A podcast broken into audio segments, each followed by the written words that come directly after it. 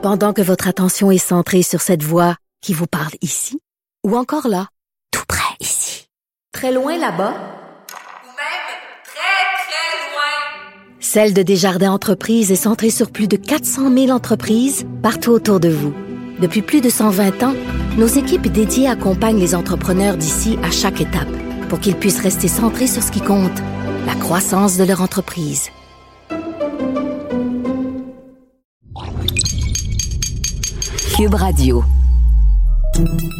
Salut, c'est Charles Tran avec l'équipe dans 5 minutes. On s'intéresse aux sciences, à l'histoire et à l'actualité. Aujourd'hui, on parle d'une femme plein feu sur la française Anne Beaumanoir qui a réalisé de grandes choses, mais qui, euh, encore une fois, est donc assez peu connue. Résistante pendant la Seconde Guerre mondiale, elle a sauvé des enfants juifs d'une rafle nazie, puis elle a milité contre la colonisation de l'Algérie qui était alors française, le tout avant d'achever une carrière de docteur. Une vie bien remplie donc qui s'est terminée le 4 mars dernier à l'âge de 98 ans. Baptiste Zapirin revient sur la vie de cette remarquable femme, Anne Beaumanoir. Paris, janvier 1944. Anne Beaumanoir, 21 ans, apprend que les occupants nazis préparent une rafle anti-juive dans un appartement la nuit suivante à Agnières, une commune voisine. Elle fonce prévenir la famille juive polonaise, les Lisoprawski. Dans l'appartement où ils sont cachés, Anne Beaumanoir tente de les emmener avec elle. Elle ne parvient pas à convaincre le père, Ruben, de la suivre dans une cachette. Le boulanger refuse de partir, et il sera capturé par les nazis, envoyé dans le camp de concentration d'Auschwitz dans la Pologne occupée, et on ne le reverra jamais. Mais Beaumanoir, originaire de Bretagne, installé à Paris depuis deux ans pour poursuivre ses études de médecine, militante communiste et résistante depuis le début de la Deuxième Guerre mondiale, est une jeune femme de conviction. Elle réussit à convaincre la famille de laisser les deux enfants partir avec elle, deux ados, Daniel 14 ans et Simone 16 ans. Elle les met d'abord à l'abri dans une maison clandestine du mouvement de résistance. Le repère sera vite découvert par la Gestapo, la police du Troisième Reich. Les nazis arrêtent les résistants, mais leur chef parvient à s'enfuir par les toits avec les enfants. Anne Beaumanoir n'était pas à Paris ce jour-là, et en apprenant la nouvelle, elle décide d'emmener les deux adolescents en un lieu plus sûr, chez ses parents en Bretagne, une région à l'ouest de Paris. Les jeunes orphelins doivent continuer de vivre clandestinement quelque temps là-bas, mais quand la guerre s'achève, ils sont libres. Anne Beaumanoir et sa famille leur a sauvé la vie.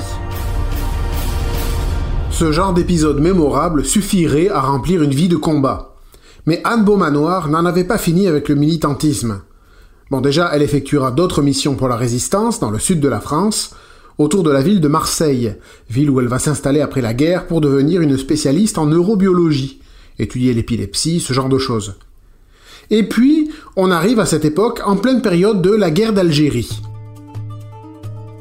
L'Algérie est alors une colonie française depuis 1830, et c'est la guerre entre la France et les souverainistes algériens qui veulent leur indépendance, réunis autour du FLN, le Front de Libération Nationale. Beaumanoir, qui a quitté le Parti communiste parce que, ben, Staline, Beaumanoir donc prend parti pour les indépendantistes, s'indigne contre l'exploitation des paysans algériens et le racisme des coloniaux, elle s'engage auprès du FLN, soigne des militants en France et joue les chauffeurs même pour conduire les dirigeants du mouvement. Elle finit par être arrêtée en 1959 et condamnée à 10 ans de prison. Comme elle est enceinte, elle est libérée temporairement pour accoucher. Et après la naissance de son enfant, elle prend la poudre d'escampette et s'évade en Tunisie. Elle rejoint ensuite l'armée algérienne et devient leur neuropsychiatre. Oui, il en fallait beaucoup pour l'arrêter. D'ailleurs, la France n'y parviendra jamais à l'arrêter. Après la guerre d'Algérie, elle partira s'installer en Suisse, clandestinement, pour ne pas se faire emprisonner pour des actes anti-France, et elle rentrera au pays en 1966, amnistiée finalement. Entre-temps, l'Algérie était devenue indépendante. On a peur et en même temps on est tellement pris par ce qu'on croit être dans le droit chemin que finalement euh, cette peur elle est assez légère finalement. Anne Beaumanoir s'est régulièrement exprimée ensuite, témoignant de ses expériences dans les écoles par exemple, militant il y a quelques années encore pour l'accueil des réfugiés syriens, jusqu'à son décès le 4 mars dernier, qui a été l'occasion de se souvenir de cette dame au parcours extraordinaire, mais pourtant pas vraiment connue. Et ce n'est malheureusement pas la seule femme de premier plan à qui cela arrive. Oui, la mort récente d'Anne Beaumanoir est l'occasion de redécouvrir son activisme. Beaumanoir a défendu des minorités oppressées, a combattu le colonialisme de la France tout en menant une carrière de médecin, ce qui n'était pas si évident pour une femme à l'époque. De quoi inspirer très certainement de nouvelles générations. Merci Baptiste Zapirin. C'était en cinq minutes.